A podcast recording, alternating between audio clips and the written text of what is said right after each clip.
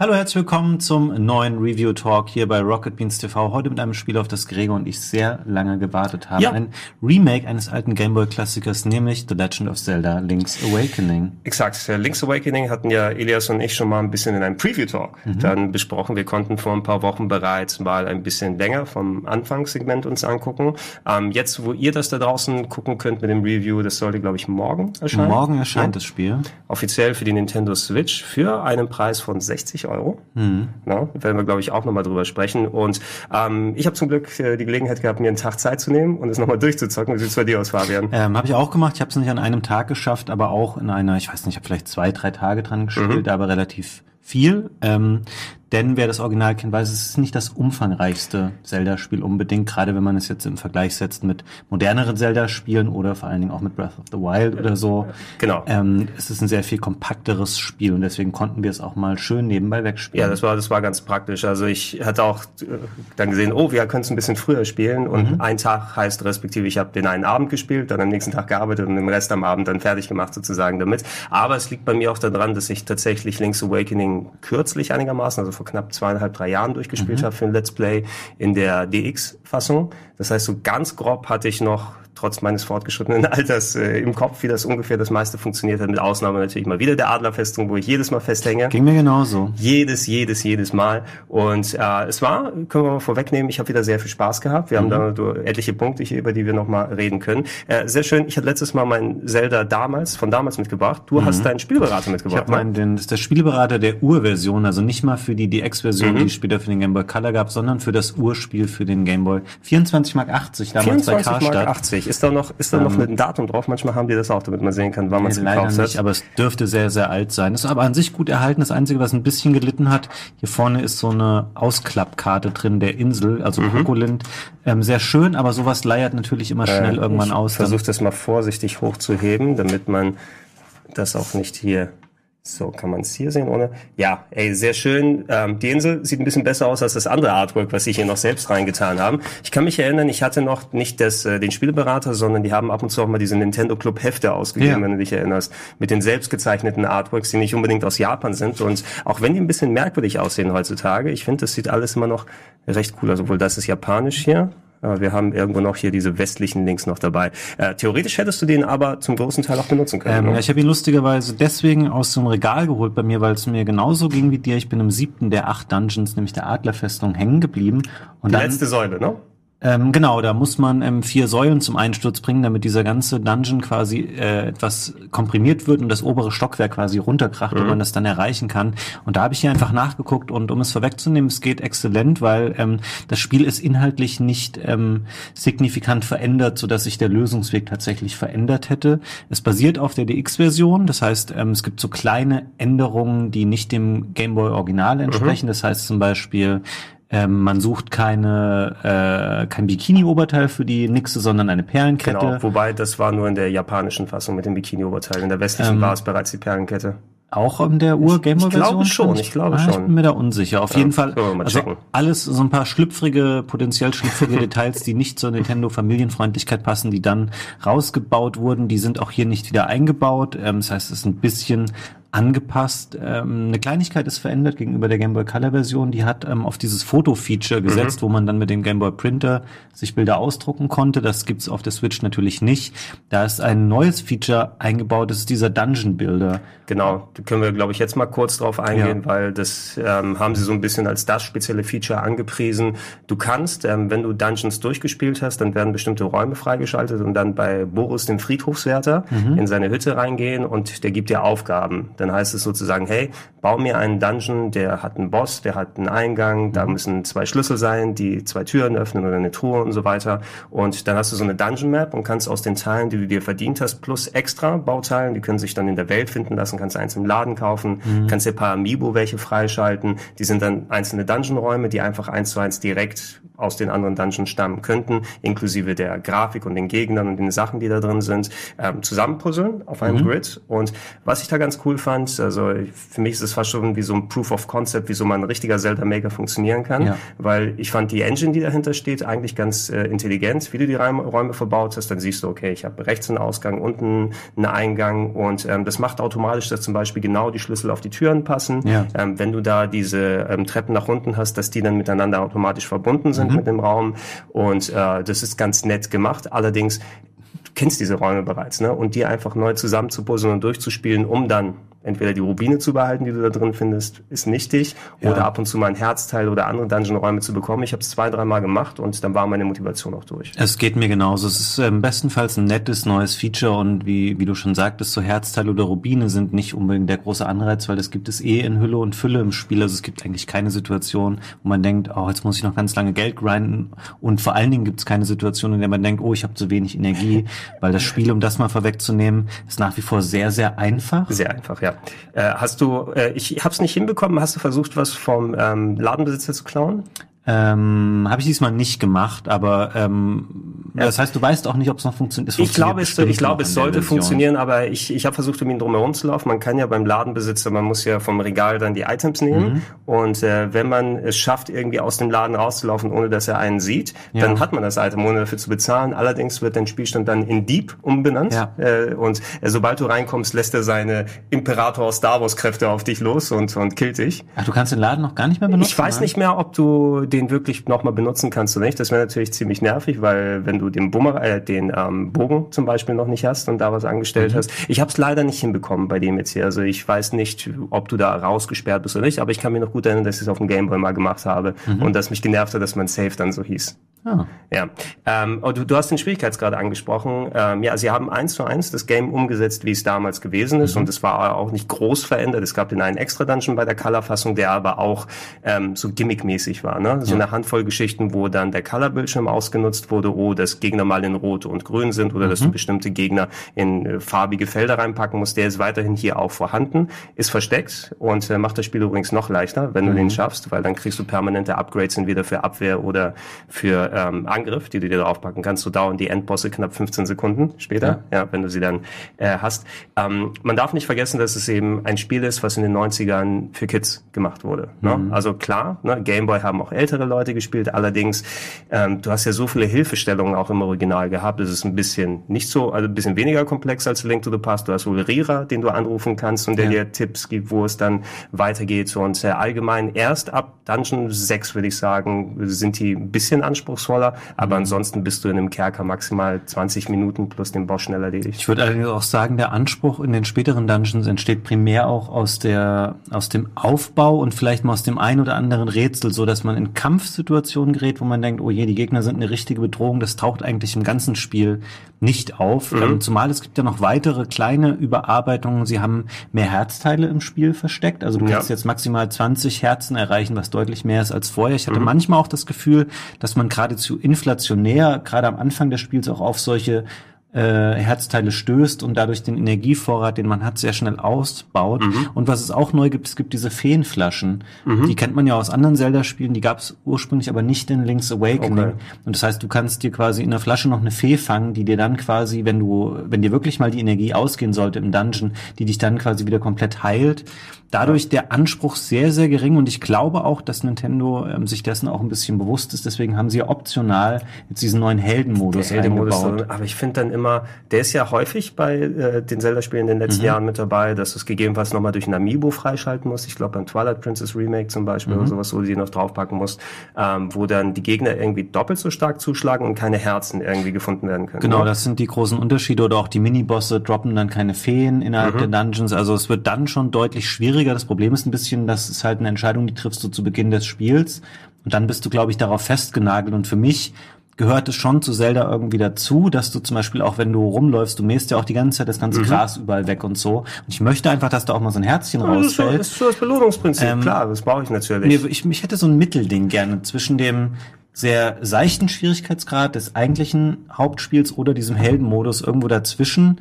Fände ich es ganz gut, aber ich muss auch sagen, dass das Spiel jetzt so leicht ist, hat mir nicht den Spaß daran genommen, nee. weil es eben so ein Spiel, wie du eben schon sagtest, ist für Kinder.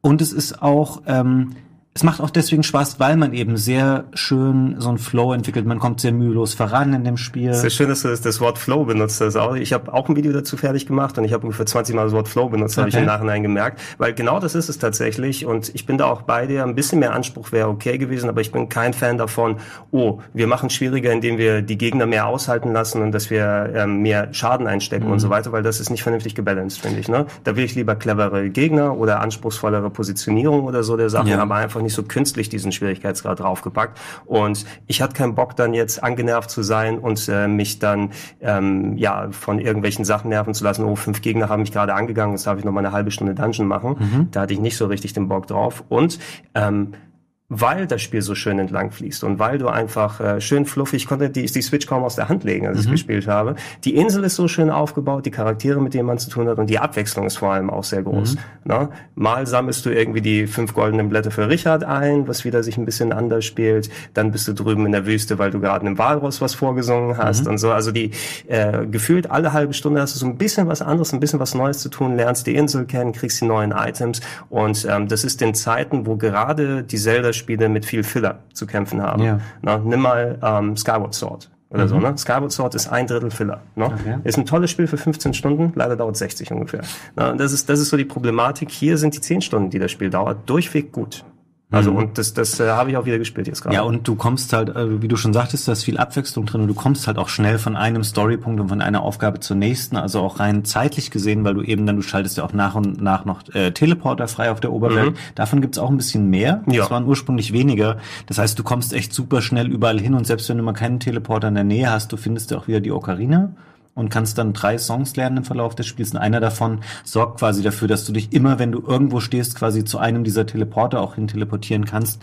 Und dann läuft man wirklich kaum noch durch die Welt durch, die man auch auf der Oberkarte sehr, sehr schnell erschlossen hat. Aber man mhm. muss halt immer im Hinterkopf behalten, es ist ein Spiel, was ähm, vor 25 Jahren erschien auf einer Plattform, die zu 90 Prozent wahnsinnig simple sehr einfach aufgebaute Spiele hatte, wo sowas wie Link's Awakening natürlich ein ja. Knaller war, aber der Game Boy war halt auch so ein Gerät mit der Rechenleistung von einem Toaster heutzutage.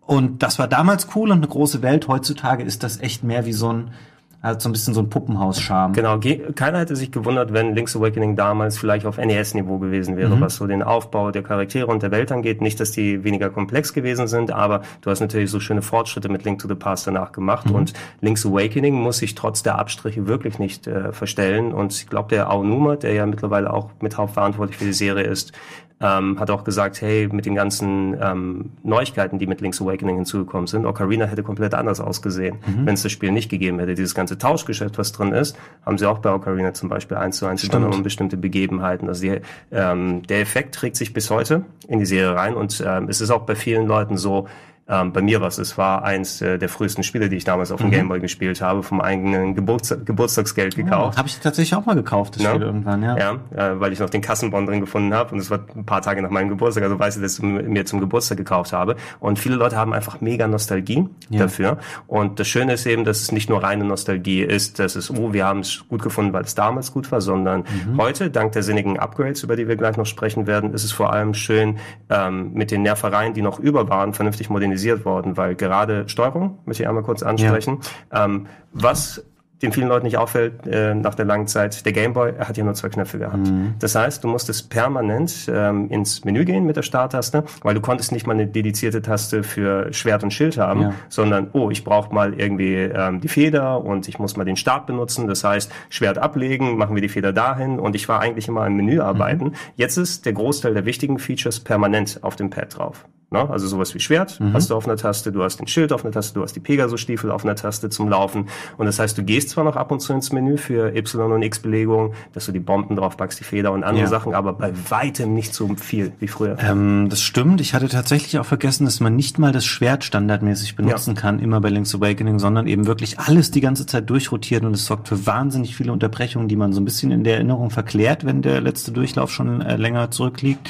Finde das sehr gut. Auch das ähm, Kraftarmband Armband hattest du jetzt noch nicht erwähnt. Ja. Das musst du auch nicht mehr ausrüsten, sondern du kannst dann Stimmt. einfach Sachen hochheben, die einfach schwerer sind, wenn du das einmal gefunden hast. Ich finde eine kleine Einschränkung noch, ähm, finde, dass man sehr, sehr häufig im Spiel die Feder nicht benötigt, aber mhm. man will sie irgendwie benutzen, um über Sachen drüber zu springen, seien es jetzt Gegner oder kleine Löcher im Boden.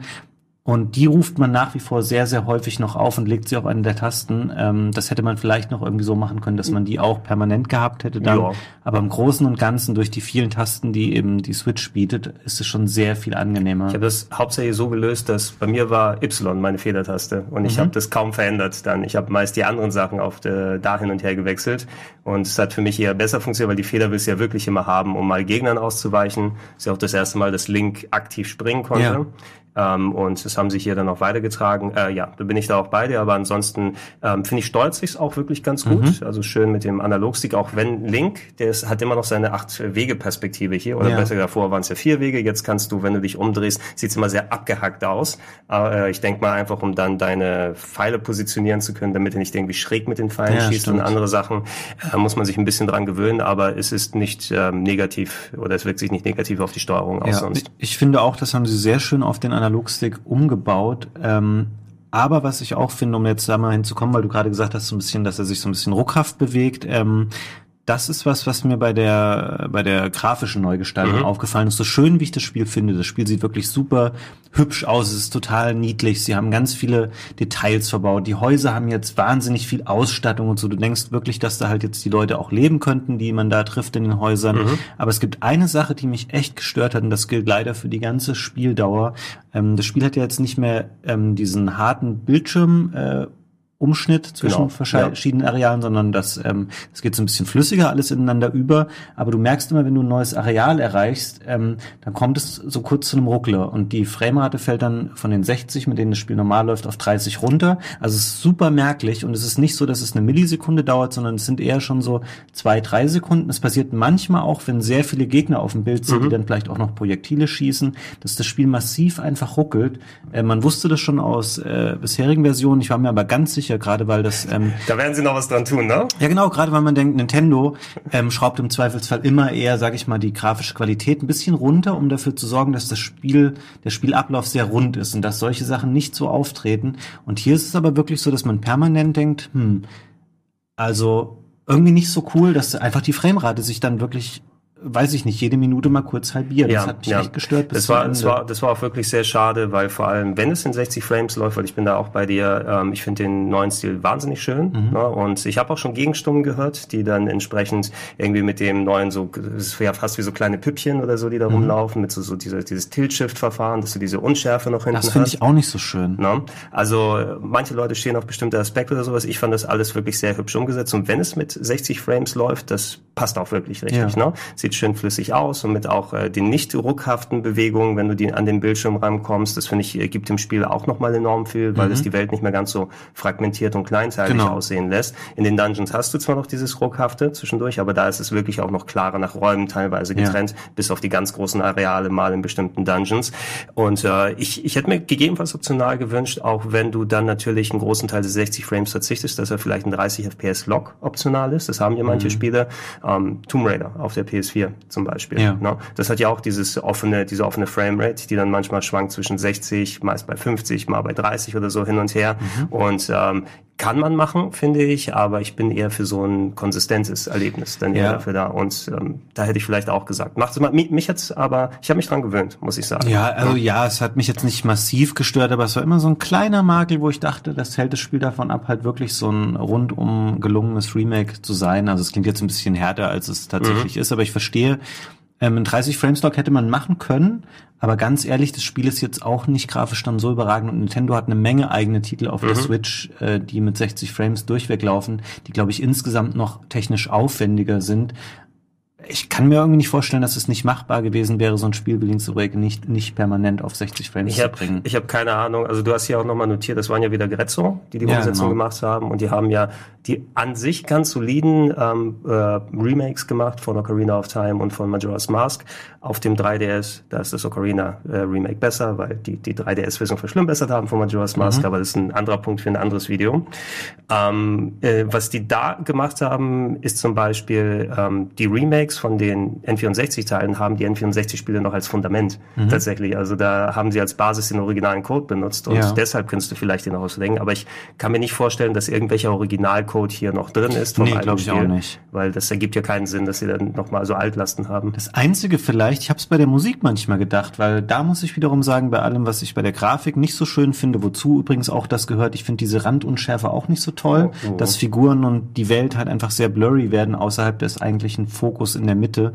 Äh, dafür ist die Musik wirklich überragend die gut. Toll. Die ist ganz toll modernisiert und zwischendurch hörst du immer mal so kleine, gerade auch zum Ende hin kommt das immer mal wieder, so Einsprengsel, die so eher so wie Original Gameboy Sound klingen, mhm. um nochmal ein bisschen natürlich auch an diese nostalgischen äh, Gefühle äh, ranzugehen der Spieler.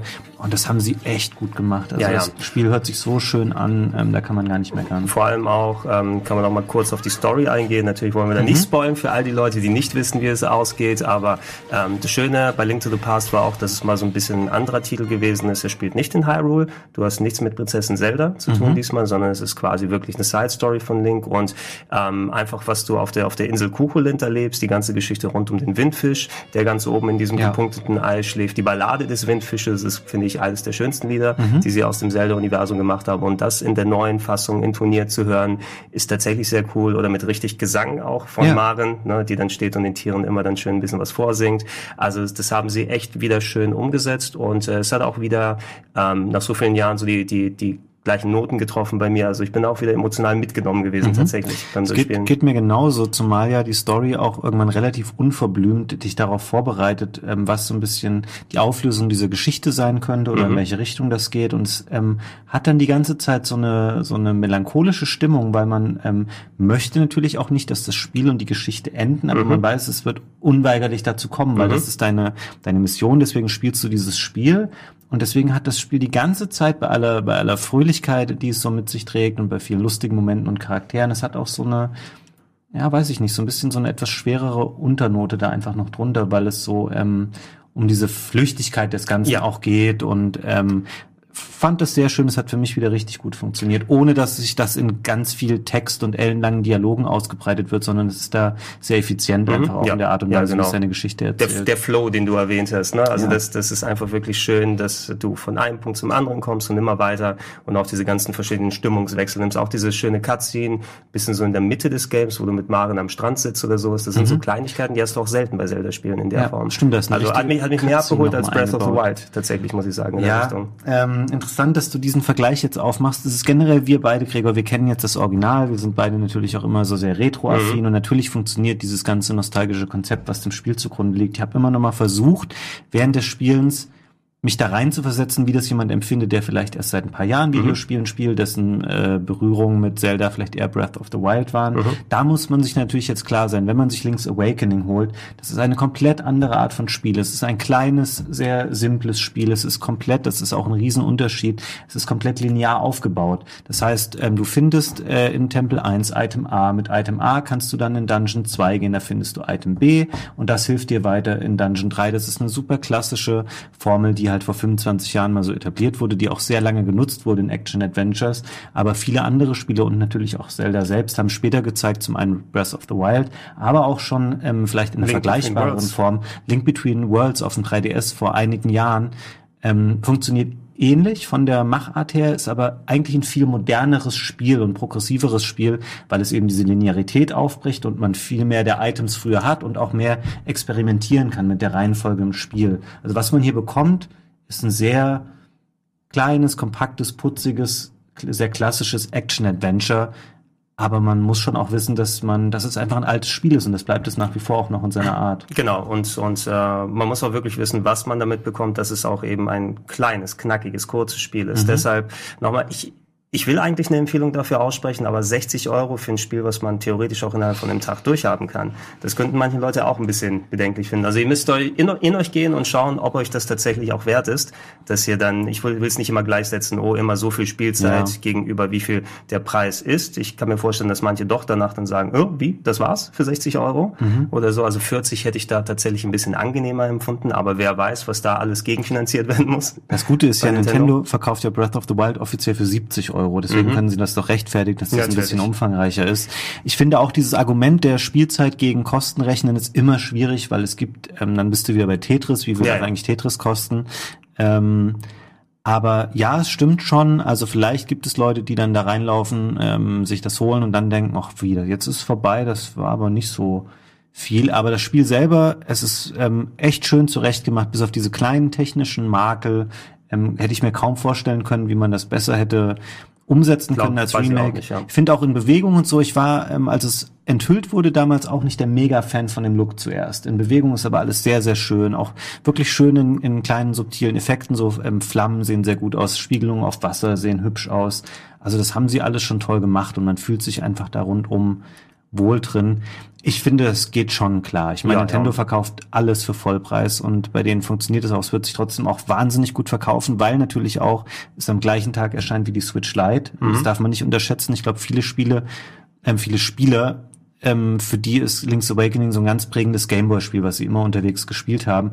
Das wird super in der Kombi sich verkaufen, beides zusammen. Wundert mich auch, dass es da, dass sie einen Pokémon-Bundle im November machen, aber das ist jetzt nicht. Selbst ich würde mhm. darüber nachdenken, obwohl ich sie jetzt nicht mehr haben will, weil ich jetzt eine, die andere Switch mir gekauft habe mit dem größeren Akku. Wenn es eine Switch Lite gäbe am Freitag, im Look von Zelda mit dem Spiel zusammen, mhm. vielleicht ein schönes Design. Das hätte sich wahnsinnig gut verkauft. Ähm, ja, das äh, glaube ich auch. Äh, mein Gedanke da wäre eher, dass sie sagen, wir brauchen es noch nicht. Ne? Mhm. Dass wir, weil wir wissen, die Switch Lite wird sich so verkaufen, das Pokémon Bundle ist attraktiv genug, ja. wenn es dann später rauskommt. Äh, ist aber auch ein perfektes Bundle-Spiel für irgendwann mal. Ne? Weil dann hast du auch was, womit du dann nochmal vielleicht die Verkäufe anregen kannst. Und äh, wo ich ein bisschen drauf hoffe, du hast Link Between Worlds erwähnt, was auch für mich ein absolutes Top-Sequel zu mhm. äh, Link Find to the Past gewesen gewesen ist. Ähm, sowieso, das kannst du gerne auch nochmal remaken oder remastern. Das äh, ist es aus seinem ähm, äh, 3DS-Gefängnis endlich mal rauskommt.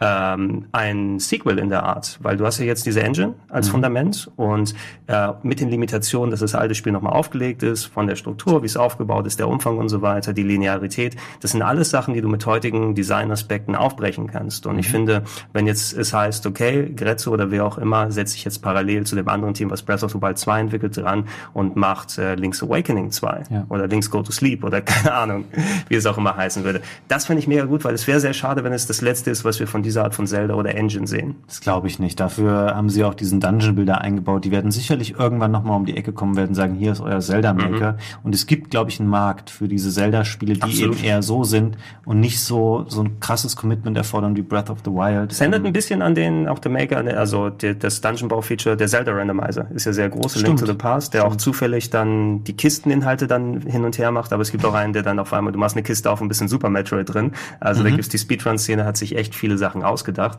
Und äh, ja, denk, ich denke mal auch wirklich, dass da vielleicht der, der, der Dungeon, der Kammermodus äh, fast schon eher ein Proof of Concept ist, dass wir auch über kurz oder lang auch mal einen Zelda Maker sehen werden, wo du richtig was machen kannst. Ja, ähm, ich glaube, Gregor, wir haben alles abgehandelt, was mhm. mir zumindest jetzt noch einfallen würde. Haben wir noch, willst du noch irgendwas ansprechen? Hm, konkret nicht. Ich glaube, das meiste habe ich gesagt. Cool. Wenn ansonsten ihr noch irgendwelche Fragen habt oder wir Aspekte vergessen haben, schreibt sie in die Kommentare. Wir gucken da natürlich auch nochmal drauf ähm, und versuchen dann da nochmal die offenen Punkte zu beantworten. Genau, wir machen, also nicht wir beide, aber auf Rocket Beans wird es auch ein Let's Play geben zum Thema. Genau, das ähm, fängt am Launchtag am 20., also am Freitag direkt an. Ede wird sich äh, des Spiels annehmen. Ich bin gespannt, wie 20 viel... Stunden, ja.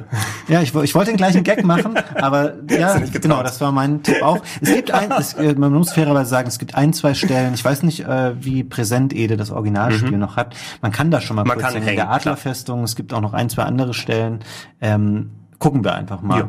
Das gucken wir dann mal. Cool. Dann ähm, danke dir, Fabian. Danke dann dir. Äh, danke euch da draußen fürs fleißige Zuschauen. Fabians gesagt, gerne in die Comments dann nochmal mit reinschreiben. Denkt an die Glocken, an die Likes. Ihr wisst schon, wie das bei YouTube funktioniert. Und natürlich auch, wenn es nicht der Review Talk ist oder der Preview Talk, bei Game Talk. Gerne mal reinschauen. Ab jetzt äh, jede Woche. Richtig. No? Montagabends ab 19 Uhr meistens. Genau. Vielen Dank und wir verabschieden uns. Tschüss.